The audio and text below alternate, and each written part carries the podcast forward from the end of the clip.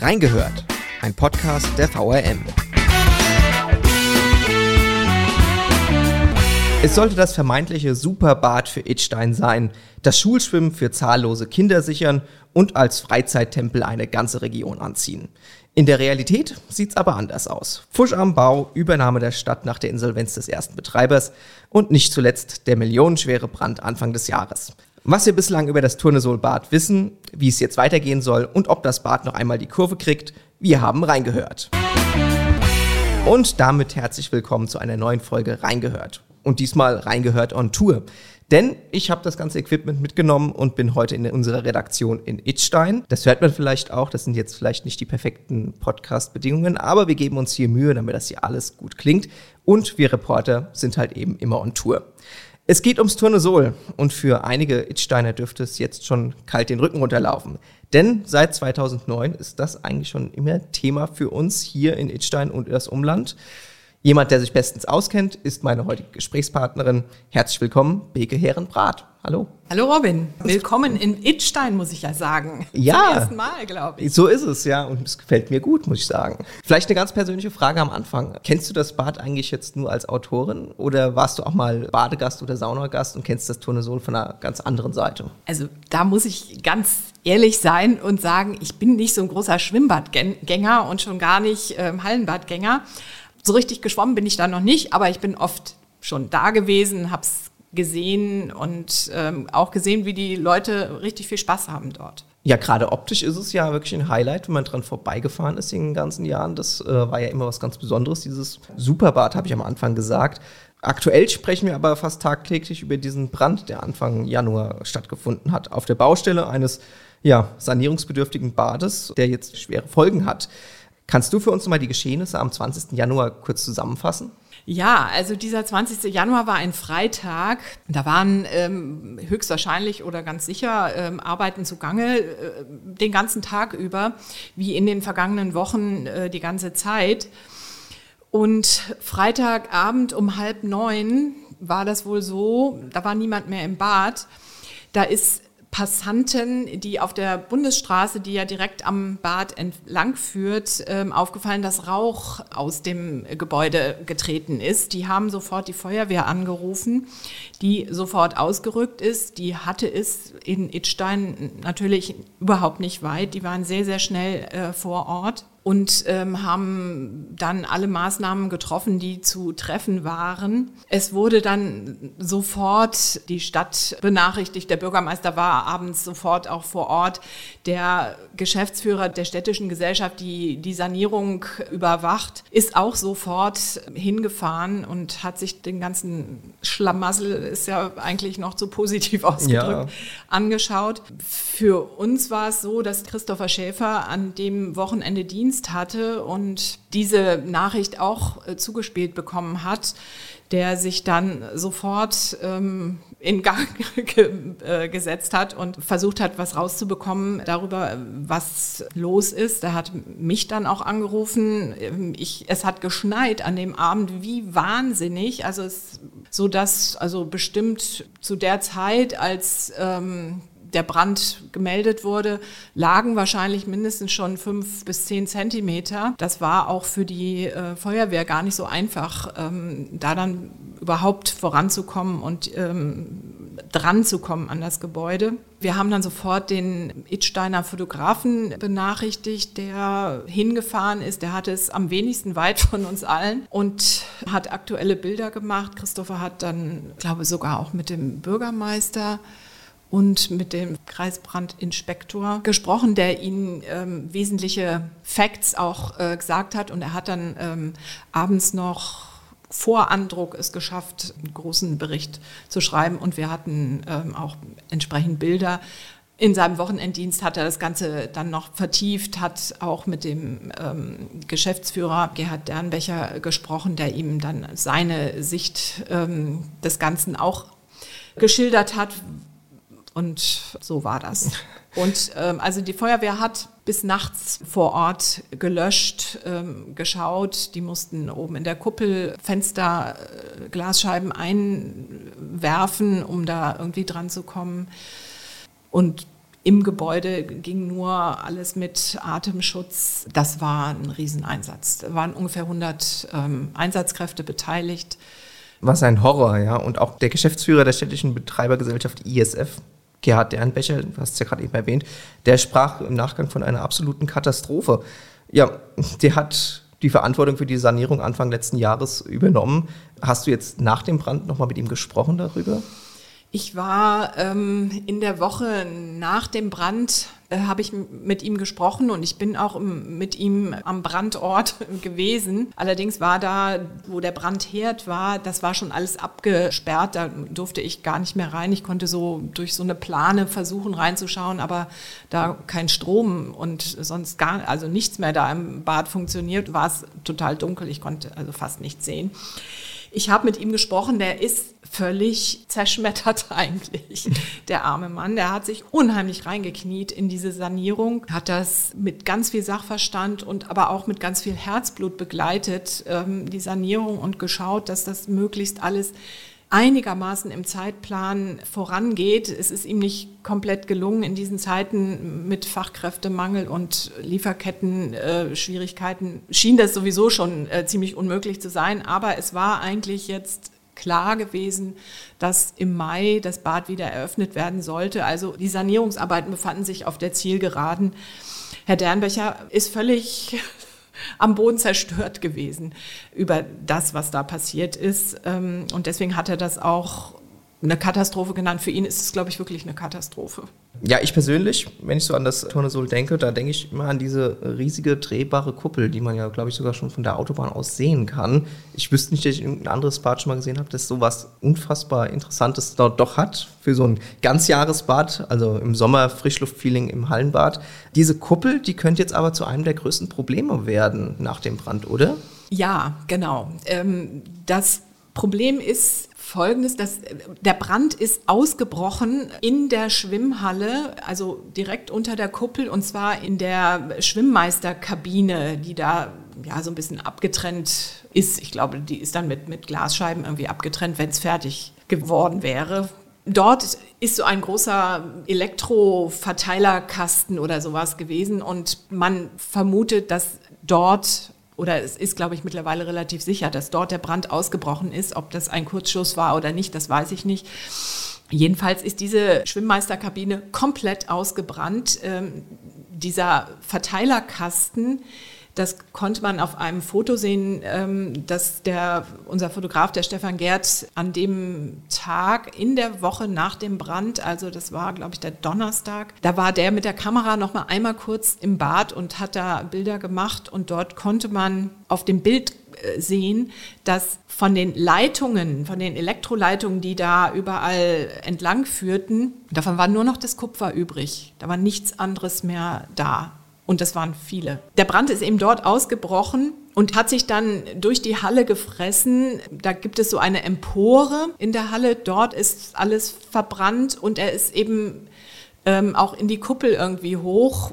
Was da brennen konnte, keine Ahnung, weiß ich nicht. Es hat auf jeden Fall eine unfassbare äh, Temperatur ist da entstanden, eine Wahnsinnshitze durch das Feuer. Die Feuerwehr schätzt das auf rund 600 Grad, die da geherrscht haben Wahnsinn. müssen. Dafür ist natürlich diese Kuppel nicht wirklich ausgelegt. Ähm, das Problem, was dann eben die Statiker, die im Nachgang des Brandes das ganze Gebäude untersucht haben, festgestellt haben, ist, dass anscheinend die Kuppel mit bestimmten Schrauben verschraubt ist. Und es kann sein, dass diese Schrauben nachhaltigen Schaden genommen haben durch die große Hitze. Das letzte Mal, dass ich mit Herrn Dernbecher gesprochen habe, das war letzte Woche, also vor einer Woche. Da konnte er mir allerdings noch nicht genaues sagen, was die Statikprüfung ergeben hat. Mittlerweile ist es so, dass ich ihn auch nicht mehr selber anrufen kann, weil die ganze Kommunikation jetzt wieder über die Stadt läuft, was ich ein bisschen schade finde, aber muss man hinnehmen. Also wie gesagt, letzte Woche, das ist also jetzt ja zwei, drei Wochen nach dem Brand, war noch nicht klar, was das Ergebnis sein würde. Auf jeden Fall war in der Woche nach dem Brand, haben die Statiker gesagt, so geht das nicht mehr. Es muss komplett abgesperrt werden. Die Kuppel ist einsturzgefährdet, soweit sie das auf den ersten Blick sehen konnten. Da durfte niemand mehr rein, auch die Feuerwehr nicht, die da noch äh, Schläuche liegen hatte. Die haben die durften die nicht mal rausholen. Die liegen da jetzt noch. Ach, Wahnsinn.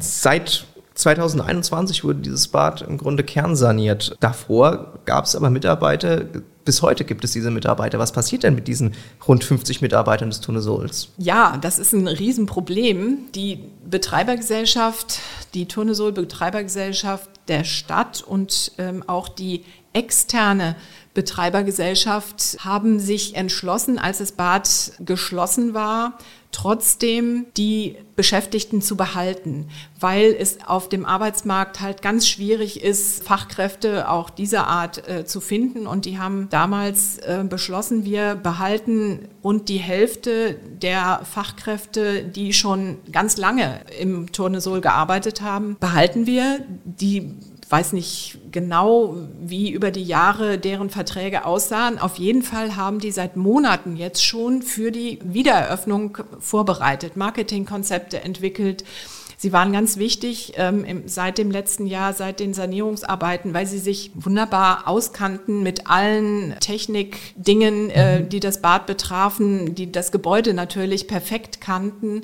Das war sehr wichtig auch für die Sanierungsarbeiten, für den Beginn der Sanierungsarbeiten auf jeden Fall. Was jetzt mit denen passiert, ist noch nicht klar.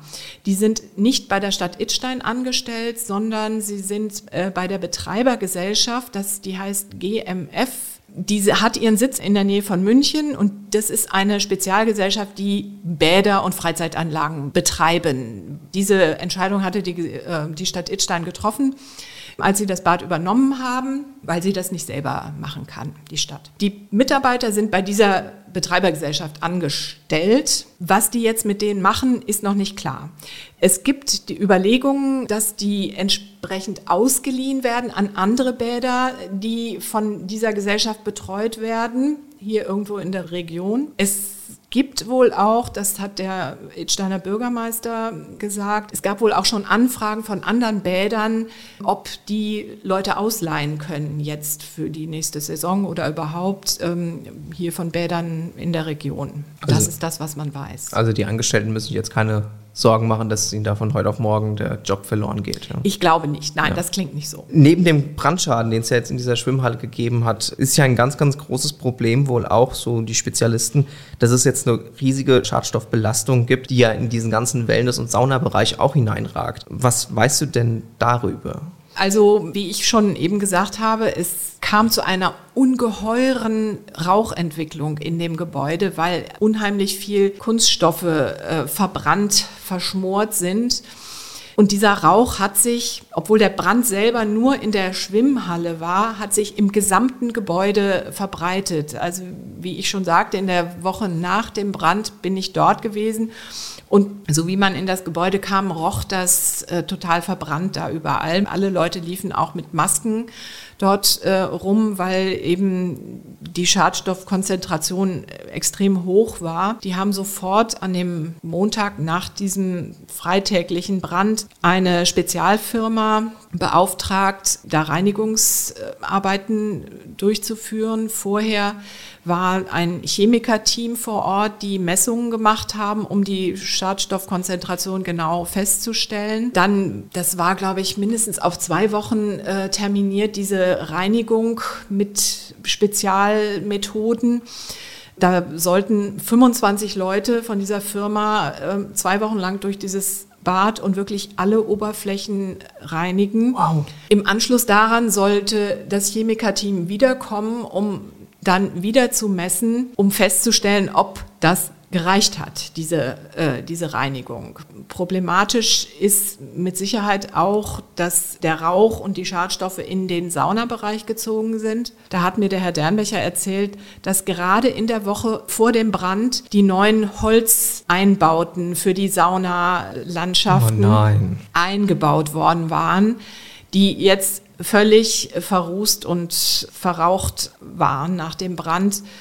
Vermutlich müssen die ganz raus. Ansonsten wird die Entscheidung dann gefällt, wenn die Mess Messungen abgeschlossen sind, was für weitere Maßnahmen noch getroffen werden müssen. Der Brand ist ja im Grunde nur ein weiteres Kapitel einer, ich habe es am Anfang gesagt, fast endlosen Pannengeschichte dieses Ganzjahresbades. Wenn wir mal an die Anfänge, und zwar an die Eröffnung 2009 zurückdenken, war für uns damals schon ersichtlich, dass es dazu Problemen kommen könnte mit diesem Bad, dass man nach 14 Jahren sagt, irgendwie gab es immer was darüber zu berichten und zwar selten positiv? Nee, natürlich nicht. Am Anfang waren alle mehr als euphorisch. Ich habe zu der Zeit hier noch nicht äh, berichtet, aber ganz euphorische, ein guter Tag für Idstein. Kurz vor Weihnachten eröffnet worden, 2009, ein Weihnachtsgeschenk für alle Idsteiner und so weiter. Wenn man sich die Berichterstattung da nochmal anschaut, alle waren total begeistert, europaweit das erste Bad dieser Art mit zu öffnender Kuppel und Einrichtungen mit diesen drei Säulen, Schwimmen, Wellness und Fitness. Alle waren begeistert, da konnte niemand, hat niemand dran gedacht. Problematisch war nur, es schon nach zwei Jahren waren die ersten großen Probleme da, weil eine Gesellschaft dieses Gesellschaftskonstruktes dann schon insolvent war, nämlich die Turnesol Energie- und Freizeitanlagen GmbH. Die war dann schon insolvent. Die hatte im Jahr 2011 schon große Schwierigkeiten, die Gebühren für das Wasser zu bezahlen was sie von der Stadt Idstein bekam. Da gab es dann große Diskussionen und Debatten darüber, was damit zu tun ist. Und die Stadt wollte nicht unbedingt diese Gesellschaft in die Insolvenz treiben. Es kam dann aber am Ende dazu, dass sie insolvent war und hat dann sogar beschlossen, diese Wassergebühren zu stunden. Dann, ja, war diese Gesellschaft schon mal insolvent gegangen. Große Probleme. Was machen wir nun? Man muss dazu sagen, dieses ganze Projekt Tournesol ist so ein, ein sogenanntes PPP-Projekt gewesen, Public-Private Partnership. Mhm. Das heißt, es gab einen Investor, einen Leasinggeber, das war eine österreichische Bank in Linz. Die haben 27 Millionen geliefert für den Bau. Dann gab es ein Konstrukt, wie ich eben schon sagte, von verschiedenen Gesellschaften, die den Betrieb organisiert haben die eben diese Energiegesellschaft. Äh, dann gab es eine Betreibergesellschaft, die vor Ort hier ähm, das Marketingkonzept entwickelt hat und ähm, vor Ort den Betrieb gemanagt hat und andere. Im Laufe der Jahre begonnen hat das äh, mit der ersten Insolvenz, gab es äh, verschiedene Gerichtsverfahren, die Gesellschaften untereinander und mit dem Leasinggeber dieser österreichischen Bank äh, ausgefochten haben, sodass ein ungeheurer Wust an Merkwürdigkeiten und Schwierigkeiten äh, da sich aufgebaut hat durch den niemand wirklich mehr durchgeblickt hat. Denn für uns jetzt ähm, hier in der Itsteiner Redaktion war es dann wirklich tatsächlich ab 2012 so, es gab überhaupt keine Informationen mehr dazu, wie es weitergehen sollte in dem Turnesolbad. Das Einzige, was positiv war, war die Tatsache, es war offen, die Leute konnten hingehen und das haben sie auch alle gemacht. Alles andere im Hintergrund, wer da wie verantwortlich war für was und wer welche Zahlungen und so weiter, haben wir nicht mehr erfahren, weil über mhm. allem mehrere schwebende Verfahren, Gerichtsverfahren schwebten und ähm, niemand da irgendwie Auskunft gegeben hat. Das Ein, konnte nicht gut gehen. Nein, nein, irgendwie, irgendwann war es soweit, dass man sagte, irgendwas kann da jetzt nicht mehr gut gehen. Und doch, wenn ich so auf die Ausrüstung gucke am Anfang, Photovoltaik auf den Parkplatzdächern, Erdwärme, Blockheizkraftwerk, wenn man sich so die Eigenschaften anguckt, dann war das doch ein Top-Bad am Anfang, oder? Ja, ja, das war alles sehr ambitioniert. Sowohl die Konstruktion, wie das Itstein zugutekommen sollte, als auch die technische Ausstattung. Also die waren da ähm, sehr weit vorne mit ihren Überlegungen und Planungen und auch mit dem, was sie eingebaut haben. Das Problem war dann folgendes, dass all diese Einbauten, das Blockheizkraftwerk, die Photovoltaik, dann die Erdwärme, das war im Betrieb dann so, dass es nicht aufeinander abgestimmt war. Also das Einzige, was wirklich gut funktioniert hat, war, glaube ich, die Photovoltaikanlage für die ähm, Stromversorgung. Aber die Heizsysteme, die verschiedenen Energiequellen waren nicht aufeinander abgestimmt. Das hat mir der Herr Dernbecher im letzten Jahr, als er mir über die Sanierung und den Sanierungsbedarf berichtet hat, erläutert. Das war alles ziemlich gut gedacht eigentlich, aber im Betrieb haben die die Möglichkeiten nicht ausgeschöpft. Und so kam es auch dazu, dass nach Jahren, also so um 2015, 16 herum, hörte man, also das hörte man dann ab und zu mal, darüber haben wir dann auch mal berichtet, dass das Wasser oder auch die Temperatur im Bad viel zu gering war. Die Leute gefroren haben. Und dann hieß es mal, ja, wie kommt das, wie kommt das? Und dann hieß es, ja, Blockheizkraftwerk ist nicht in Ordnung. Dann haben die, hat die Betreibergesellschaft hier vor Ort einfach entschieden, es wird jetzt eine Ölheizung da noch mit dazu gebaut. Die haben dann da eine Ölheizung eingebaut und haben dann das Ganze mit Öl befeuert, was natürlich diesem innovativen äh, Energiekonzept völlig äh, entgegenstand. Da hat aber niemand drauf geguckt, äh, weil da niemand irgendwie die technische Oberaufsicht hatte. Die haben dann einfach weiter mit Öl ähm, geheizt und haben die Möglichkeiten, die eigentlich gegeben waren, überhaupt nicht ausgeschöpft. Das ist jetzt der Stadt erst klar geworden, nachdem sie das Bad übernommen hatte und jetzt am Sanieren ist. Da haben sie festgestellt, das war ja überhaupt nicht mit aufeinander abgestimmt. Unfassbar eigentlich. Unfassbar, das stimmt, ja. Du hast es gerade eben angesprochen, 2019 war das Jahr, als die Stadt Idstein gesagt hat, wir übernehmen dieses Bad. Wie kam es dazu? Zum Zusammenfassen für jemanden, der es noch nicht so mitbekommen hat. Und wie ging es dann da weiter? 2019 ist die Betreibergesellschaft, die das Bad hier betrieben hat, insolvent gegangen. Und zwar Ende des Jahres, nee, gar nicht wahr, das war 2018, ähm, Ende des Jahres. Ähm, Knall auf Fall wurde das Bad geschlossen, und zwar vom Finanzamt, weil die äh, völlig in Verzug geraten waren. Dann wurde ein Insolvenzverfahren eröffnet, im Rahmen dessen dann die Stadt gesagt hat, so ehe wir hier gar keinen Einfluss auf die äh, Entscheidungen zum Tornesol haben, wollen wir das Bad übernehmen. Es war nicht komplett einstimmig, aber der Tenor war einstimmig. Um das Bad zu übernehmen, hat die Stadt aber ganz schön viel Geld in die Hand genommen. als Quittung bekam man dann mal äh, bundesweit in die Schlagzeilen und zwar ins schwarze Buch der Steuerverschwendung. Findest du zu Recht? Der Bürgermeister hat damals gesagt, es wäre ganz wichtig, dass dieses Bad jetzt von der Stadt übernommen wird, gerade um das Thema Schulsport oder Schulschwimmen da am Leben zu erhalten. Einerseits, andererseits. Also mhm. das Bad zu kaufen war jetzt gar nicht mal so viel Geld. Sie haben dann am Ende 4,5 Millionen äh, dafür bezahlt. Aber mit dem Wissen, dass Sanierung fällig ist, dass sie dann so teuer wird, nämlich 16 Millionen, war da noch nicht klar. Trotzdem denke ich, hat die Stadt äh, richtig gehandelt. Die Alternative wäre gewesen, da hätte eine Bauruine gestanden, mehr oder weniger. Und was hätte man damit machen sollen?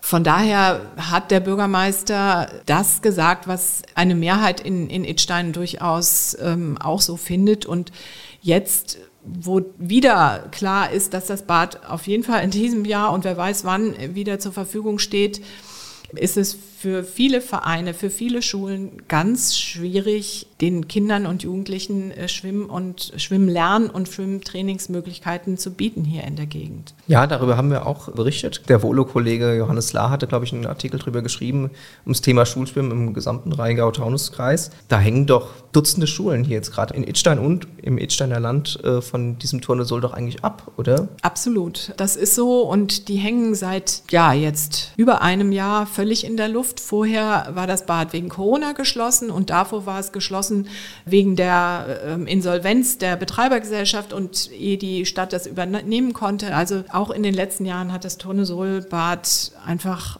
nur Schwierigkeiten gehabt und die Leute hatten nur sehr wenig von dem Bad. Wenigstens hatten wir ein bisschen Stoff für die Zeitung.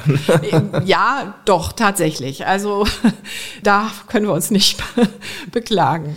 Wahnsinn. Ja, Ende Mai, du hast es gesagt, hätte die neue Eröffnung starten sollen. Daraus wird jetzt nach dem Brand garantiert nichts mehr werden. Was glaubst du oder was weißt du? Wie wird es jetzt weitergehen? Da wird jetzt wahrscheinlich erstmal ein monatelanger Weg der Versicherungen und Gutachten bevorstehen.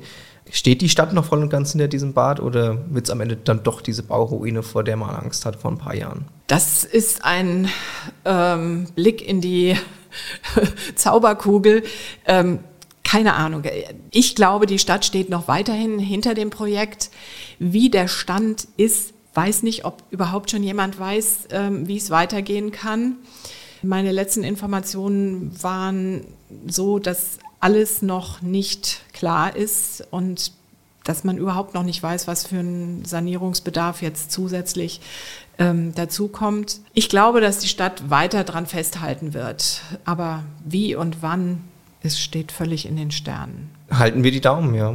Zum einen für Schülerinnen und Schüler, die mal schwimmen lernen wollen, für jeden Saunagast, für jeden Fitnessfanatiker, dass das hier irgendwann wieder klappt, ja. Beke, vielen, vielen Dank, dass du dir die Zeit genommen hast, dich den Fragen Gerne. gestellt hast und Antworten liefern konntest.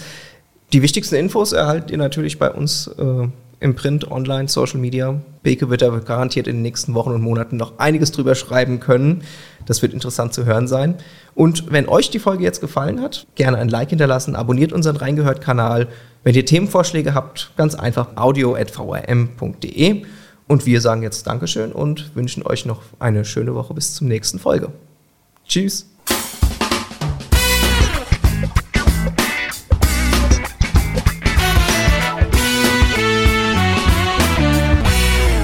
Modern, schnell und übersichtlich. Wir haben für euch unser Newsportal neu gestaltet. Spannende Geschichten, Livestreams, Videos, Podcasts oder Umfragen. So erfahrt ihr immer aktuell, was in eurer Region los ist. Klickt euch rein unter wiesbadener-kurier.de.